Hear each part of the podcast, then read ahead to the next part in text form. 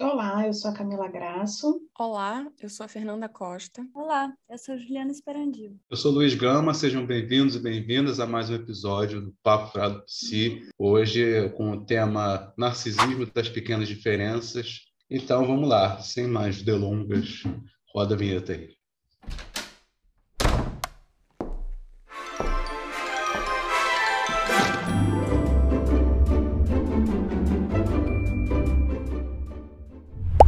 Esse tema é um tema que a gente sempre fala aqui, né? Nunca foi tema do Papa, mas a gente sempre fala do narcisismo da pequena diferença. Então, não é a primeira ah. vez que a gente vai estar tá se referindo a isso, né? É, talvez seja interessante também lembrar que esse termo ele aparece em algumas vezes na obra do Freud, né?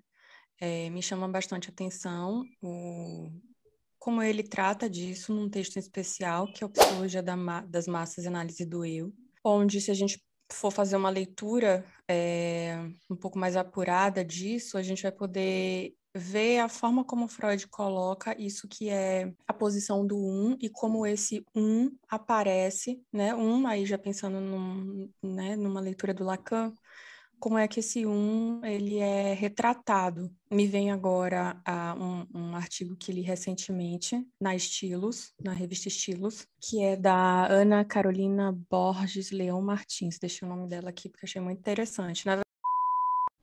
O texto do qual a Fernanda fala está disponível na revista Estilos, de número 36, e chama-se Quem Será o Mais Um? Contribuições da Psicanálise para o Campo da Política, de Ana Carolina Borges Leão Martins. Na verdade, não é um texto exatamente sobre o conceito de narcisismo das pequenas diferenças, é um texto sobre o lugar do mais um no cartel. Calma, calma, eu já sei o que você está dizendo. Lá vem esses psicanalistas de novo, lacanianos, inventando palavras para falar coisas que a gente não entende esse dialeto. Calma que eu te explico. Primeiro, o que é o cartel? O cartel é uma forma criada por Lacan de estudar a psicanálise, onde pessoas se reúnem, quatro pessoas mais um, sendo um mais um esse que vai ter uma função um pouco diferente do resto, pois ele vai fazer a manutenção da transferência e provocar o desejo de saber mais. Embora nem todo mais um saiba, ele não deve ser o líder do grupo, nem aquele que sabe sobre aquilo que estamos estudando, mas aquele que mantém vivo o desejo de continuar buscando compreender um pouco mais sobre aquilo.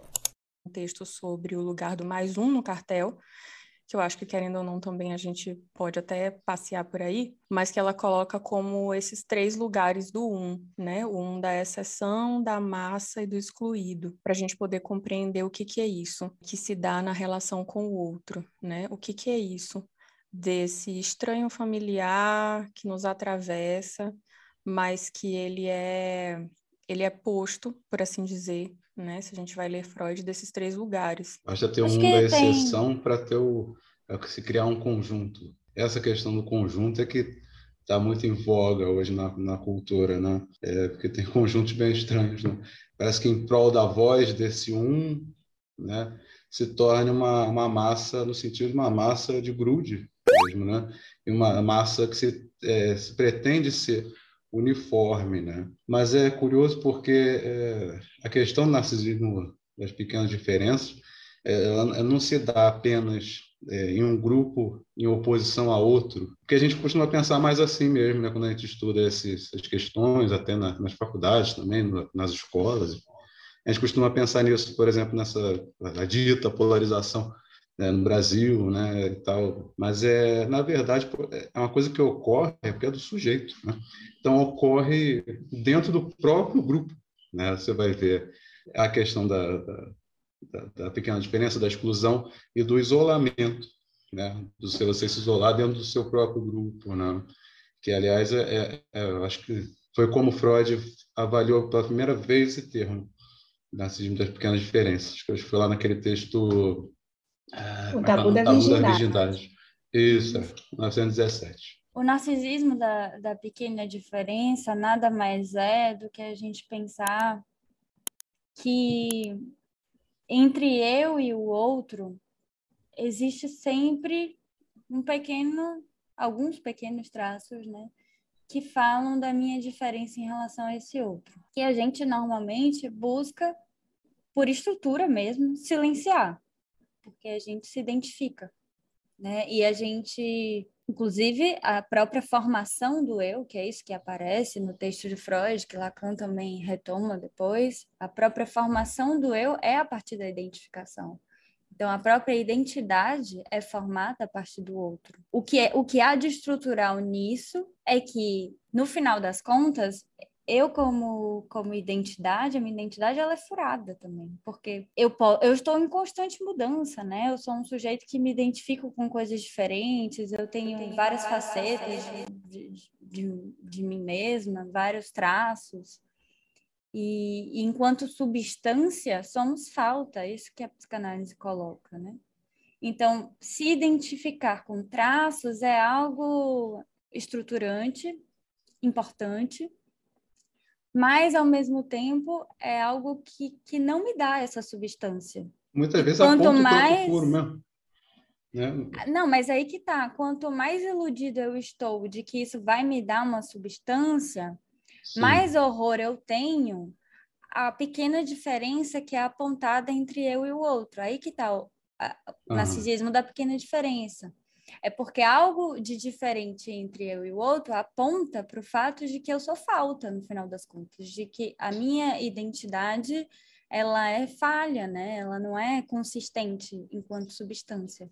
Então, e... mas se a gente pensar que, nessa, que essa diferença, na verdade, aponta uma semelhança, porque é, nessa diferença, na minha interpretação, está é, tá implicada a diferença sexual, a não existência da relação sexual e que, na verdade, não há, existem homens e mulheres, mas ambos são castrados, né? Na mas, verdade, há uma semelhança aí, que é a castração.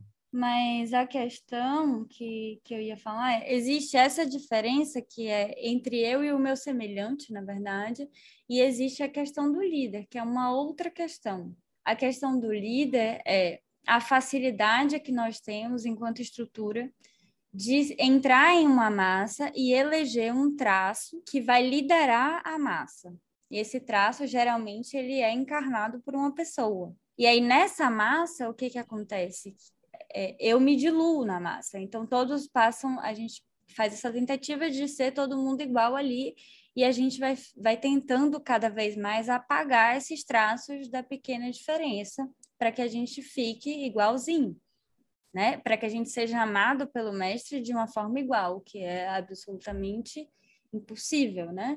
Nesse ponto, a pesquisa de Freud mostra uma coisa muito interessante, que é o quanto a gente é capaz de fazer coisas que dissociam da pessoa que eu sou quando eu estou numa massa, misturado com outras pessoas, em prol dessa questão de pertencer à massa, eu abro mão de tantas, tantos traços meus que são importantes para mim, no meu individual, para fazer parte daquilo, que eu sou capaz de fazer coisas que eu jamais faria sozinha. Isso é um ponto que é extremamente perigoso, inclusive, e o quanto também isso me torna agressivo em relação a qualquer pequeno traço que brota diferente daquela massa igualitária.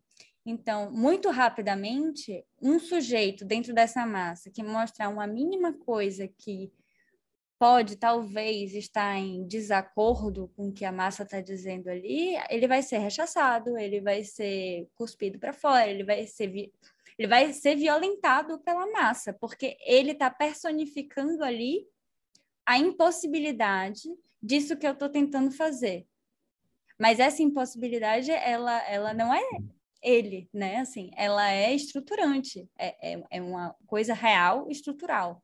Então, é impossível fazer isso. E quanto menos advertido a gente está disso, mais a gente corre o risco de entrar nessa massa, se perder e fazer coisas que não, nem, nem sequer dizem respeito a quem nós somos, a, a, a, aquilo que nós pregamos, o que nós acreditamos, a nossa posição no mundo, etc. Eu ouvi isso hoje na clínica a queixa do paciente, a angústia do paciente era essa, né? Que ele se sentia excluído e que para fazer parte de um grupo ele estava precisando é deixar de ser ele para pertencer, que era para ele era tão importante pertencer a um grupo e que ele né, era tão diferente e enfim e toda a discussão toda toda a fala dele foi em torno disso né? E aí ele usa até um neologismo ele fala eu estou me desassujeitando Uhum. Pode levar ao pior, né? Pode levar ao pior. Né? Eu nem sei se essa palavra existe, eu acho que não, por isso que eu falei que é um neologismo, né? São os sujeitos sendo aniquilados, né? Apagados, deixando de serem sujeitos mesmo, né? Eu lembro é daquele documentário que, que, que, que a Jumi que a Ju me passou uma vez, foi o Wild Wild Country, né? Do, isso da, da, das pessoas esquecerem quem são, né? Basicamente, apagar todos os próprios traços e, e evidências de, de, sujeito que, que elas têm em prol da, naquele caso é do Osho, né? Sim. É, e criaram comunidades e tal, os bichos tinham a mesma cor, não sei o quê, e alguns deles chegaram a atos de extrema violência, né? E, o interessante é essa angústia que apareceu nesse caso que você falou, do, ah, eu tô me, né, não sou mais eu. Tá? Eu vi, eu reparei isso em alguns depoimentos de pessoas, é, depoimentos mais atuais, né, de quem participou daquilo tudo, inclusive dos atos de violência, falando com grande horror, né? Parece que, é, que, que, volta a si, né? Essa angústia é fundamental, né? Você falou aí do, seu paciente é, é, é, fundamental, essa angústia de perceber, assim, meu Deus, o que, que houve, né? Retornar uhum. o sujeito né, que ficou apagado né, em prol desse grude todo, dessa massa, né, em torno desse líder que tem esse traço que a Ju falou, que me liga a todos os outros e tal. É, é como o Freud fala das massas artificiais, né, do, do, da igreja, do exército. Ele até usa um, uma frase assim, um pouco irônica, né, de, de, de falando sobre Cristo, né? Ele fala, é... Fizestes a mim, fizestes a, aos meus irmãozinhos. Né? Fala essa brincadeira aí, né? Aí tem gente que, que... Imagina um líder seu, assim, falando que, que eu sou da, da família, né? Meu irmãozinho, eu sou lá da família, né? Não, tem uma coisa importante na questão do líder, que é o seguinte, o líder, ele encarna o ideal do eu. Ou seja, tudo aquilo que a gente gostaria de ser, de ter, que a gente almeja para poder ser amado, né? Aquilo que está no máximo, assim, no auge do que a gente imagina o perfeito, o incrível, né? O, o belo. Sei lá, qualquer tipo de adjetivo que vá nesse sentido do ideal, de fato. Então, quando a gente tem uma pessoa que encarna isso para gente, e que demonstra de certa forma que você é especial porque você pode ter aquela pessoa perto, né? Por exemplo, você talvez sejam coisas que esse líder tenha que eu, Juliana, acredito que eu nunca posso ter enquanto sujeito. Eu não consigo ter essa plenitude toda, essa calma desse. Ah, não consegue mesmo não toda essa calma desse líder, né? Olha como, como ele é amoroso com as pessoas, como ele faz isso e aquilo, o dom dele de ouvir, de eu não consigo ter exatamente essa essas características, então eu me contento em idealizá-lo cada vez mais e me sentir importante nessa relação por ser alguém para ele, né? Por sustentar ele. Então, isso se torna, para mim, cada vez mais é, uma questão de vida ou morte. Assim, ele, ele não pode deixar de ser ideal, porque se ele deixa de ser ideal, isso aponta o meu furo, isso aponta o que eu não consigo ser, isso aponta o oposto desse ideal, né? Então, essa viradinha que, que é a questão perigosa e, e complicada nas, em todos os tipos de relação de poder onde a gente tem um líder. Porque o líder, ele tem um poder sobre a massa, ele tem um poder sobre o outro. E isso não é uhum. distante da psicanálise, né? A gente, quando Freud descobre a transferência, o que, que, é a transferência? Se não é, descobrir que você pode ter, ser colocado para o outro num lugar idealizado e ter poder sobre esse outro, do outro te atribuir ideias, te atribuir é, funções, te atribuir características, né? Ah, ela sabe tudo. Ela, com certeza, ela sabe o que eu devo fazer nessa situação. Eu não sei, mas ela sabe. Ela vai me ajudar. Então, assim, é perigoso esse estado de alienação diante do outro. Eu ia tocar nesse assunto da alienação. Não sei se vocês já viram aquela série Stranger Things. Né? É, não quero dar spoilers aqui, mas eu, eu vi recentemente e, e tem uma situação no, no, na série que é um monstro, né, que está querendo dominar o mundo, enfim. E ele, o nome dele é Devorador de Mentes. e assim, todos, ele, ele tem como se fossem subgrupos, né? Que estão sempre conectados a ele. Então, se faz a um para matar esse grande monstro, Exato. vão matando os pequenos, porque eles, eles estão grudados, eles estão colados, eles estão alienados. É, é, é como se fosse um corpo só, sabe? E aí eu fiquei uhum. pensando, falei, gente, isso não é tão, tão ficção assim, não. Sabe? Isso acontece, que as pessoas não conseguem. E um mundo é espelho do outro, né? É quase é, isso, é, né? É, e, e, é porque e, chama e, mundo assim, invertido. vive no mundo invertido. É o espelho, porque o espelho, na verdade, é invertido, né? E, enfim, não vou entrar em maiores detalhes para não dar spoilers aí. Quem quiser ver, veja.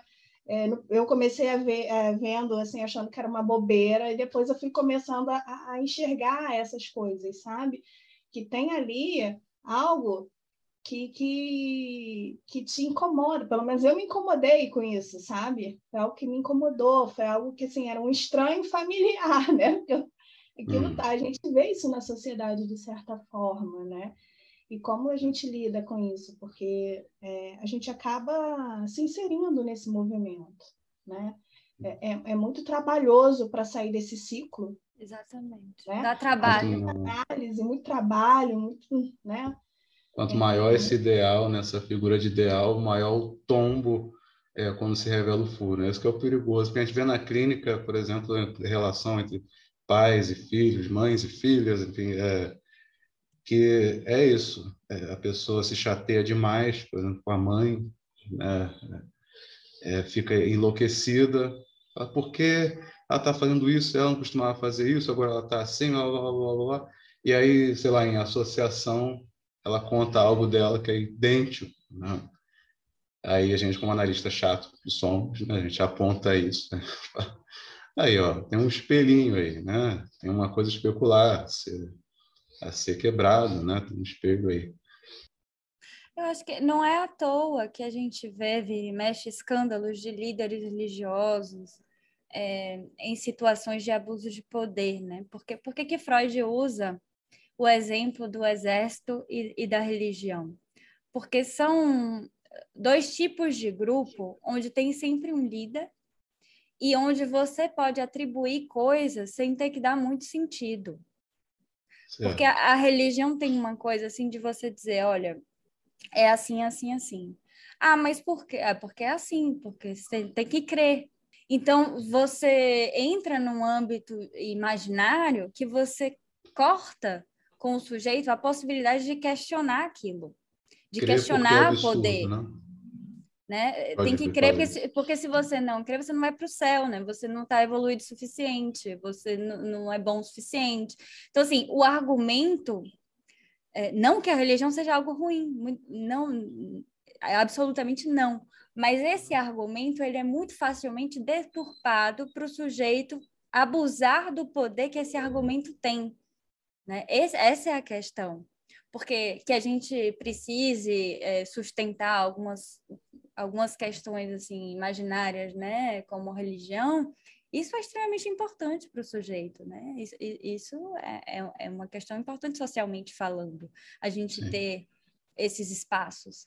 Mas o, o, o problema é o excesso de poder que essas pessoas que organizam esses espaços têm e como elas usufruem disso, né? E às vezes, sabendo do poder que isso tem, as pessoas podem ser canalhas e usar disso justamente para obter é, benefícios que vão, inclusive, contra o que a religião prega, né? Então, e olha é, como isso... esse é o perigo.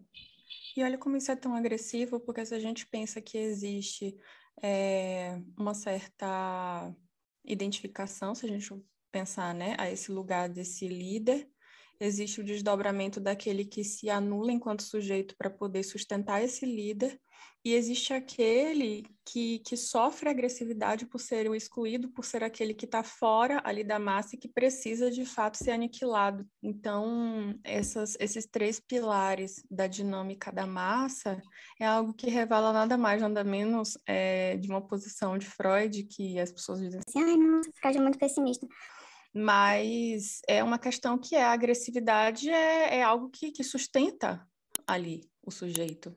né? A questão é o que é possível fazer com isso, né? Isso é, é extremamente é importante. Uhum. Porque a agressividade em si não é ruim, a gente precisa dela, a gente se constitui a partir dela. A gente, para que eu me separe do outro e que eu seja alguém, eu preciso de uma certa agressividade, né? Mas a questão é o que, que eu faço com a minha agressividade. Porque que, que temos pulsões agressivas, todos temos, mas isso não significa que, que eu vou sair por aí é, matando pessoas, né? A, a, a questão é, é, civilizar as pulsões e o que civiliza as pulsões é conhecimento, né? É, é, é linguagem, é poder colocar isso em, em, em, palavras, estudar sobre essas questões, quanto, porque a alienação, na verdade, ela é natural. Se uhum. alienar ao outro é um processo natural e estrutural. Esse é o natural. O natural é que alguém chegue para mim e me fale coisa e eu queira crer nessa pessoa. Sim. Não é que eu duvide dessa pessoa, né? Uhum. Tanto que a gente começa a duvidar porque a gente quebra a cara, geralmente. Uhum. É, o natural é a gente é se alienar de fato, é a gente acreditar. É, é, olha, com, como é agradável ouvir, por exemplo, nossa, você é tão, tão bonita, tão incrível, tudo que você faz é maravilhoso. Se você ainda não, não se deu bem na sua carreira é, profissional, isso deve ser por causa de tal pessoa que está na sua vida, ou por causa de tal questão, ou por... Quer dizer, colocar no outro, em coisas externas, uma coisa que talvez você tenha que se haver para melhorar, que talvez você tenha alguma coisa a ver com isso, é muito mais trabalhoso do que você se alienar e acreditar assim, nossa, eu sou ótimo, tá tudo ótimo, o problema é o outro que tá do meu lado fazendo besteira, mas eu tá tudo bem, né? O processo natural é esse, mas, mas na verdade é burro também, é, é uma posição burra, porque até que ponto isso é prazeroso para mim? Chega uhum. num ponto que isso cai, né? E, e aí que o Luiz estava falando, é horroroso quando isso cai, quando abre esse vão, assim, você se dá conta de que não, uhum. não é por aí. Essa sua uhum. fala me lembrou aquele texto do Freud, quando ele responde a Einstein, né? Falando qual que seria, então, a solução para que não haja guerra. E ele coloca a cultura, né? Como isso que, que é possível, que aí já talvez até entrando num, num, num ponto de vista do Lacan, que é você saber fazer laço de uma outra posição, não disso do laço que, que, que aliena, mas de um outro lugar, onde você pode reconhecer o sujeito enquanto sujeito, se reconhecer enquanto sujeito, não mais objeto, né? Eu acho que tem algumas nuances importantes para se pensar nisso se que é interessar é... pela diferença. Né? Isso, tá isso que é a gente poder adquirir um tal saber fazer com essa agressividade que nos é inerente, né? Que é inerente a cada sujeito. Mas a agressividade, quanto melhor eu lido com o fato de eu ser faltante, né, e diferente do outro, menos agressiva eu sou e menos incomodada eu fico, né, com, com as diferenças alheias. Quanto melhor eu lido com a minha falta, menos eu preciso de menos agressividade. Porque o, o que gera essa agressividade assim impensada e impulsiva vem muito do, do insuportável de se ver faltante, né? De, de, se ver diferente. Esse é um medo sempre, né? Ai, mas eu sou diferente. Será que eu tô?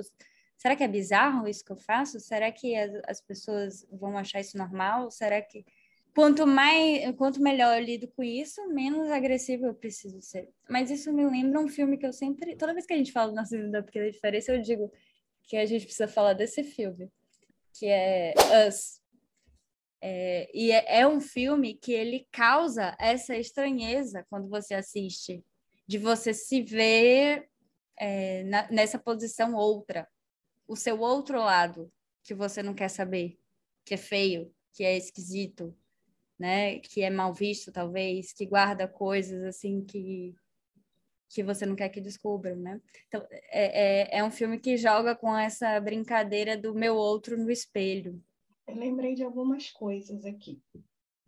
Primeiro, quando você fala isso, eu lembrei daquela música é, que eu não lembro de qual banda é, mas é o que você faz quando ninguém te vê fazendo. Sabe qual é a música?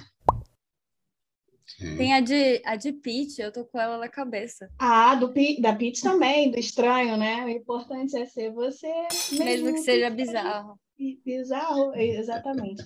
Mas, canto, gente, né? Cantando aqui, vamos apagar, tá? Traumatizei todo mundo cantando.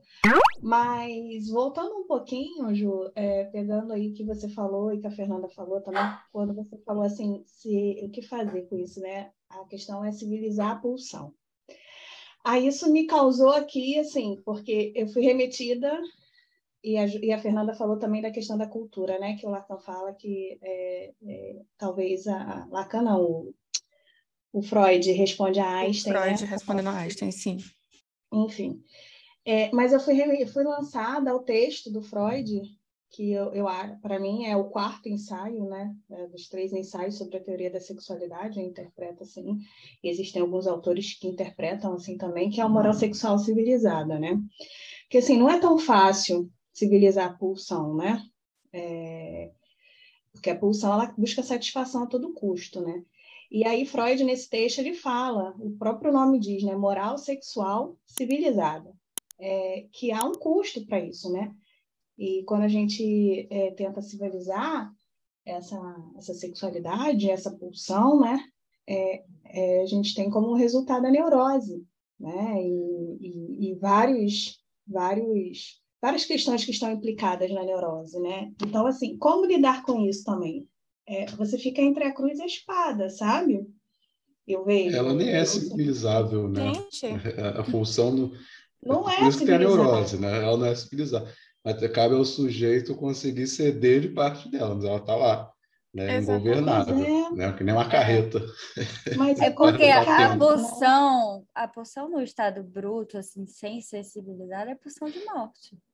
É. Sim, uhum. É o aniquilamento total, assim. Então, civilizar significa, né, vo- você poder lidar com, com, com isso de outras formas, sublimar, é, é, enfim, colocar na linguagem, ter, pensar. em- Isso é muito interessante com a criança, por exemplo. A criança ela vai começando a criar esses re- repertórios. Né? Às vezes você vê em atendimento com criança como alguma coisa desperta uma, um sentimento assim muito forte, por exemplo, sei lá, de raiva, e a criança não sabe como exprimir aquilo. E aí ela vai aprendendo, né? Assim, ela vai se utilizando de, de métodos diferentes e coisas diferentes. Eu sempre lembro do exemplo do, do Homem dos Homem dos Ratos, ratos. Que ele vai ele vai xingar o pai quando o pai vai né, colocar um limite para a porção dele e aí ele ele não sabe como xingar e ele começa a falar seu prato seu toalha É, é. E o pai fica assustadíssimo, né? Com aquela agressividade toda. você me lembrou um, um caso que eu atendo, ela tem quatro anos. E, e nossa, para encerrar a sessão é um desespero, um Deus nos acuda, porque ela não quer parar de brincar, né? E aí, gente, ela sai da da sala batendo o pé, enfurecida, puxando a mão pela a mãe pela mão, querendo ir embora, e fala para mim, ela tem quatro anos. Não quero mais vir aqui. Não gosto de você. Aí tá bom. Aí ela ficou doente. Tem adulto que Ficou, faz né? isso também. que faz, né? faz muito, né? com certeza É, mas a neurose é sempre infantil, né, Luiz? Então, É, aí ela ficou doente e ela tá algumas semanas sem, sem poder ir, né, à sessão. E aí eu estive com a mãe fazendo um atendimento, né, para saber das coisas, enfim, aquelas coisas de atendimento infantil. E aí ela falou: ela tá perguntando por você. Ela tá, tá com saudade. Olha só que engraçado, né? Eu não venho mais aqui. Eu não gosto de você. Mas aí agora ela tá perguntando, né? Que quer ir, enfim. E ela sabe qual é o, qual o prédio, sabe tudo, que ela foi num, num lugar próximo, num médico próximo. Ela, a gente vai lá, a gente vai lá. e, e é muito engraçado, né? Essa questão, esse amor e ódio, né? Também tem isso, né? A gente vive nesse amor e ódio, né? Que Lacan fala. É, Antes da pacificação tem, um, tem uma, uma tormenta aí. né? É, Fica parecendo às vezes que a gente está demonizando o conceito de narcisismo, né? Parece que a gente está, às vezes parece que está falando mal, né? Que é uma coisa meio, meio ruim, assim. Na verdade, não, né? porque a gente precisa do narcisismo. Né? Senão a gente não se protege, por exemplo, está caindo um, um, sei lá, uma pedra em cima de você, você vai ficar olhando porque você não, não reconhece a sua imagem, não tem nada, não tem nada para você proteger, então vai cair em cima de você, porque, né? você não se defende, né? você não tem uma imagem a se defender. Não só em termos de corpo, né? de existência de corpo e reconhecimento do próprio corpo, que é do que se trata o narcisismo, né? mas é, é depois quando ganha, principalmente quando ganha um fator mais simbólico, né? na passagem dos tempos do narcisismo, né? vai para além disso, né? vai para a questão da imagem em todas as suas significações, né? enquanto significante. Né? É a, famosa frase, né? não mexo com a minha imagem. Né? É, sabe, a Camila, por exemplo, ficou preocupada da gente achar ela extremamente desafinada, né? Aí, a imagem dela cantou aí, né? Pô, como é que vai ficar a minha imagem perante vocês? Eu já disse que eu sou mesmo, entendeu? Desafinada, que eu traumatizei todo mundo. É, então eu tem mantenho, suas funções, pô. Mantenho os tropeços aqui para furar o narcisismo da gente. Sim. Mas sabe que isso que você falou assim, é importante. O narcisismo vai muito além da imagem. E, e tem uma coisa engraçada que atualmente, eu não sei se é uma coisa da França, assim, mas na França é uma moda absoluta o termo perverso narcisista absolutamente todo mundo que eu recebo no meu consultório começa falando: Eu tenho certeza que eu estava tendo um relacionamento com um perverso narcisista. Não é um fenômeno só daí, não. Tem aparecido muito também. É, o conceito de, de, da pessoa narcisista, entendeu? Ah, porque minha mãe é narcisista, o colega ah, de trabalho é narcisista, então isso... Ah, mas tem esse termo, o perverso ah, narcisista. É o termo da moda aqui. Todo, todo mundo é perverso narcisista. É o novo xingamento do momento. Que tá... Eu te pergunto, quem não é perverso narcisista? Isso que eu ia falar assim, para quem lê Freud, assim, somos nós, todos nós, perversos narcisistas. Né? É. Assim, é. É, não existe um sujeito que não seja narcisismo, que não seja narcisismo, não, que não seja narcisista, né? Que não Olha seja narcisista. é, a gente se constitui a partir disso, né? Então, e não é ruim o narcisismo. Mas o, o que é ruim é quando esse narcisismo ele é tão frágil, porque talvez ele está tão apegado a essa imagem que é frágil, que eu é, não suporto a diferença do outro. Esse é o ponto. Né? Mas o narcisismo em si, ele é estruturante e ele é importante também. E chega a ser redundante, né? Assim, não suportar a aquilo que é do outro, que tem um traço meu que eu reconheço. É, é, é, é essa, é sempre essa dialética, né?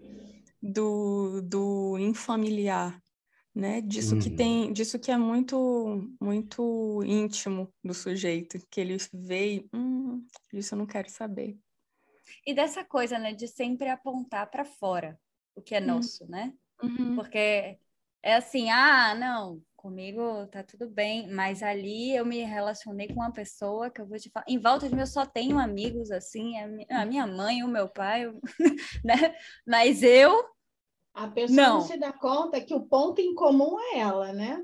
Nossa, não, não tem, não, a recente, recentemente, não sei se posso chamar de tão recentemente assim, mas que subiu muito esse termo, né, do, do, do X tóxico, então do amigo tóxico, do namorado é, né? tóxico, as relações tóxicas, porque o sujeito é um alecrim dourado, né? que não que tem nada de ruim, não faz nada de errado, né? É, é, é algo curioso isso, é, é literalmente é? o rechaço.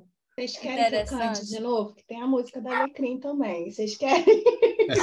Olha, Thor tá fazendo uma reivindicação. Você falou que vai cantar, ele começou a latir. Então, assim, pro bem do papo, por favor. Alecrim, alecrim dourado, nasceu no campo sem ser semeado. Que gracinha! Camila tendo seus momentos de fama. Tô, tô, tô, me achando aqui, é o narcisismo da como. Mas sabe o que eu acho interessante do termo tóxico? é que ah. tóxico é algo que eu não consigo me livrar, né? O gozo tá aí, né? É. E não é nada mais tóxico do que o gozo, né?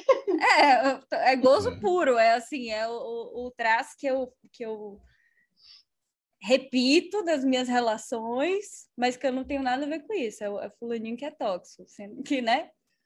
O tóxico tá ali, eu tô implicada nesse negócio, nesse engodo que eu não, não, não sei fazer diferente se você botar isso no YouTube, você vai ver tanto vídeo sobre tantos conceitos que estão aparecendo atrelado à palavra tóxico, né? Amizade tóxica, namorado tóxico, namorado tóxico. Né? Positividade tóxica, eu já ouvi isso também, uma coisa assim. Então tem muita coisa tóxica, tudo é tóxico agora. Né? É, necessidade de dar sentido a essa falta, né? Os, os é uma lógica DSM, né? tóxica, né? É. A, a, a, a positividade tóxica é chato também, né? sujeito que tudo, tudo, a síndrome poliana, tudo ali maravilhoso, tá ótimo. É terrível mesmo. Plenitude, plenitude não existe, só existe no Instagram, gente. Contar um segredo para vocês. E olhe lá, né? Olhe e olhe lá, é. O furo é tá aí, não, não adianta. Assim, não. Por mais que a gente tente tampar, ele vai escapar e aparecer em outro lugar. Não tem jeito.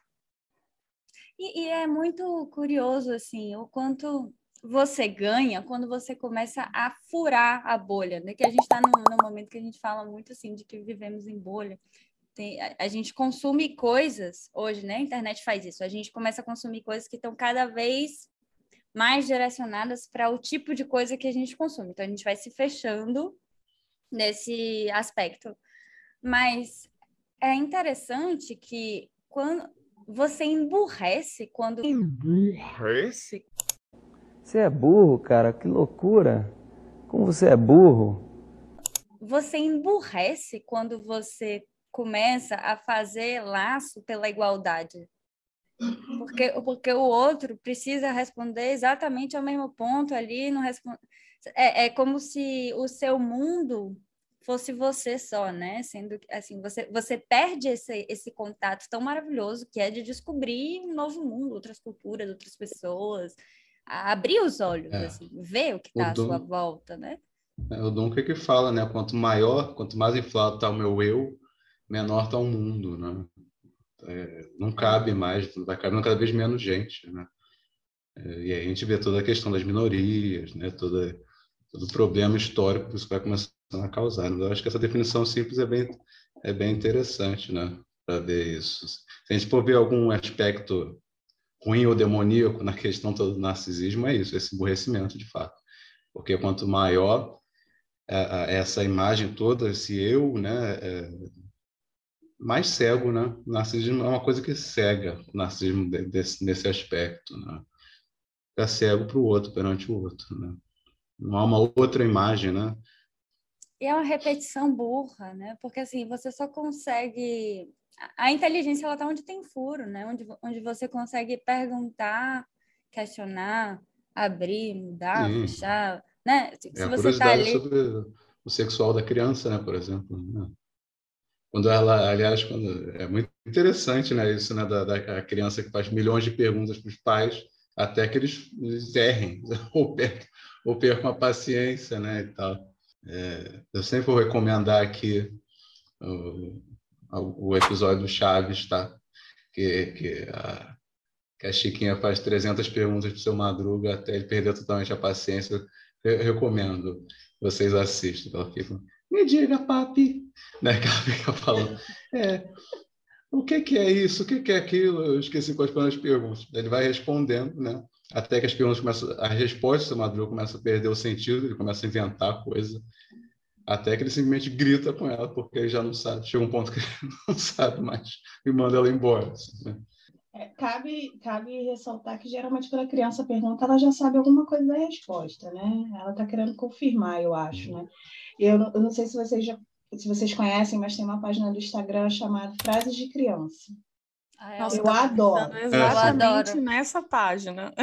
Agora. Eu adoro. Não sei se vocês viram por esses dias que saiu um, um, um, recorte lá que a mãe, que a criança, a menina, acho que tem uns oito anos, alguma coisa assim, tá aprendendo a ler, né? Tá, quando a criança aprende a ler, quer ler tudo, né? E aí ela se dá conta que existe uma diferença. É que existe hotel com H e motel com M. Vocês viram essa, essa... Não. Ela pergunta, né, para a mãe qual a diferença.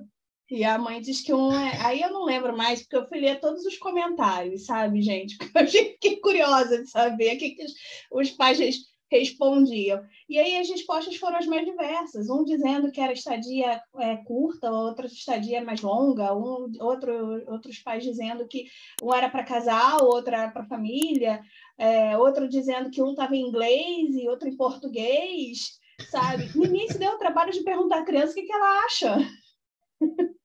Ah, é, né? Pois é. Né? Pergunta à criança o que, que você acha né? que há de diferente. É, enfim, que pode ter muita coisa implicada nessa pergunta, né? Eu achei incrível, assim, essa curiosidade, sabe, Luiz, que as crianças têm e que, de certa forma, apontam né, para a sexualidade e apontam para o furo que a gente está falando aqui, né? Porque a Sim, sexualidade, sim. a diferença sexual mostra isso, né? O furo, a castração, né? Eu atendi um caso há muitos anos atrás, é, hoje deve ser um adulto já, é, a- o menino tinha seus seis anos e ele estava em casa com a prima, a prima mais velha, a prima tinha um, minto, ele tinha uns cinco, a prima tinha uns sete, por aí. E aí a mãe dele tá vendo que estão muito quietos. E aí a mãe resolveu olhar, ver o que estava acontecendo, né? Porque toda mãe sabe que criança muito quieta é sinal de estar fazendo merda. Aí chegou, pegou ele no, no- em cima de um banquinho. Ele não, a, a prima em cima do banquinho, pegando a tesoura. A prima subiu no banquinho, pegou a tesoura, e a mãe pegou ele já com a tesoura no, no, no peruzinho para cortar, porque a prima disse para ele: Olha, eu tinha também, só que o meu cortou. Tem que cortar. Ou você corta ou você espera cair.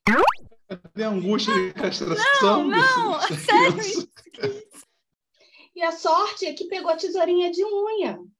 Então que, Oh, coitado. que não tem muita serra, assim, né? Não, não é tão. Enfim. Mas machucou ele, óbvio, né? Machucou. E aí? Cruz credo, cara. Tá? Depois perguntam por que, que a criança tem amnésia. Entendeu? Por que a criança tem amnésia. Não é? Não dá para lembrar dessas coisas, não, gente. Tem que ter um recalque, ajudar a Não, mas pessoa. vejam só, né? É, é como, como que isso, essa diferença ela é posta, né? E as crianças tentam arrumar um, tentam elaborar essa diferença, né? E, Uhum. E, e, na verdade é uma, uma diferença imaginária, né? Porque no fundo nenhum, Sim. nenhum de nós tem. Não é daí que vem a castração, gente. Não Desculpa. é. Pois Não é. Eu tenho pinto, né? No sobrenome, né? Eu tenho pinto, né, no sobrenome. É bom dizer no sobrenome. Olha, olha, sério. Sério, Luiz. Eu vou te falar, as professoras no colégio, elas chamavam os alunos pelo nome inteiro e eu era castrado, porque elas falavam assim, Luiz Silva da Gama. Por quê? Tiravam o seu pinto. E é. E no, no cartão de no cartão de crédito também. Tá Luiz Silva P da Gama. Qual a questão, hein? Entendi. Qual é a questão, Luiz? Conta aí pra gente. Qual é a questão com isso? Isso vai para o ar, não vai? É só- não, tem que ir, entendeu? Tem, tem que ir. Então é isso, gente. Entre narcisismos, diferenças, acho que a gente bateu um papo bastante importante para a gente pensar sobre isso, que é o que é possível fazer diante da diferença, como é que a gente pode lidar com isso, como é que a gente pode adquirir esse saber fazer com isso que desperta uma certa agressividade, talvez, na gente. É, Para adquirir esse saber fazer, se inscreva no canal, ative o sininho, curte, deixa um comentário. E faça análise. segue aí, segue aí. E marca um horário com um de nós na clínica. Não, pode ser com outro analista, gente. Não, somos, não somos tão narcisistas assim. É o único episódio que a gente pode falar que a gente é narcisista, gente. Me deixa. Pois. É. Então é Siga isso, a página de galera. cada um aqui, entendeu? É isso aí. Então é isso, galera. Para mais informações, segue a gente no Instagram, Twitter, Spotify. Segue a gente aqui também no YouTube, deixa o like pra gente, isso contribui bastante para o nosso trabalho. E comenta aqui se vocês gostaram, como é que esse tema chegou para vocês, como é que tá andando por aí esse narcisismo. Hum? A gente se vê no próximo episódio, então. Até lá! Tchau.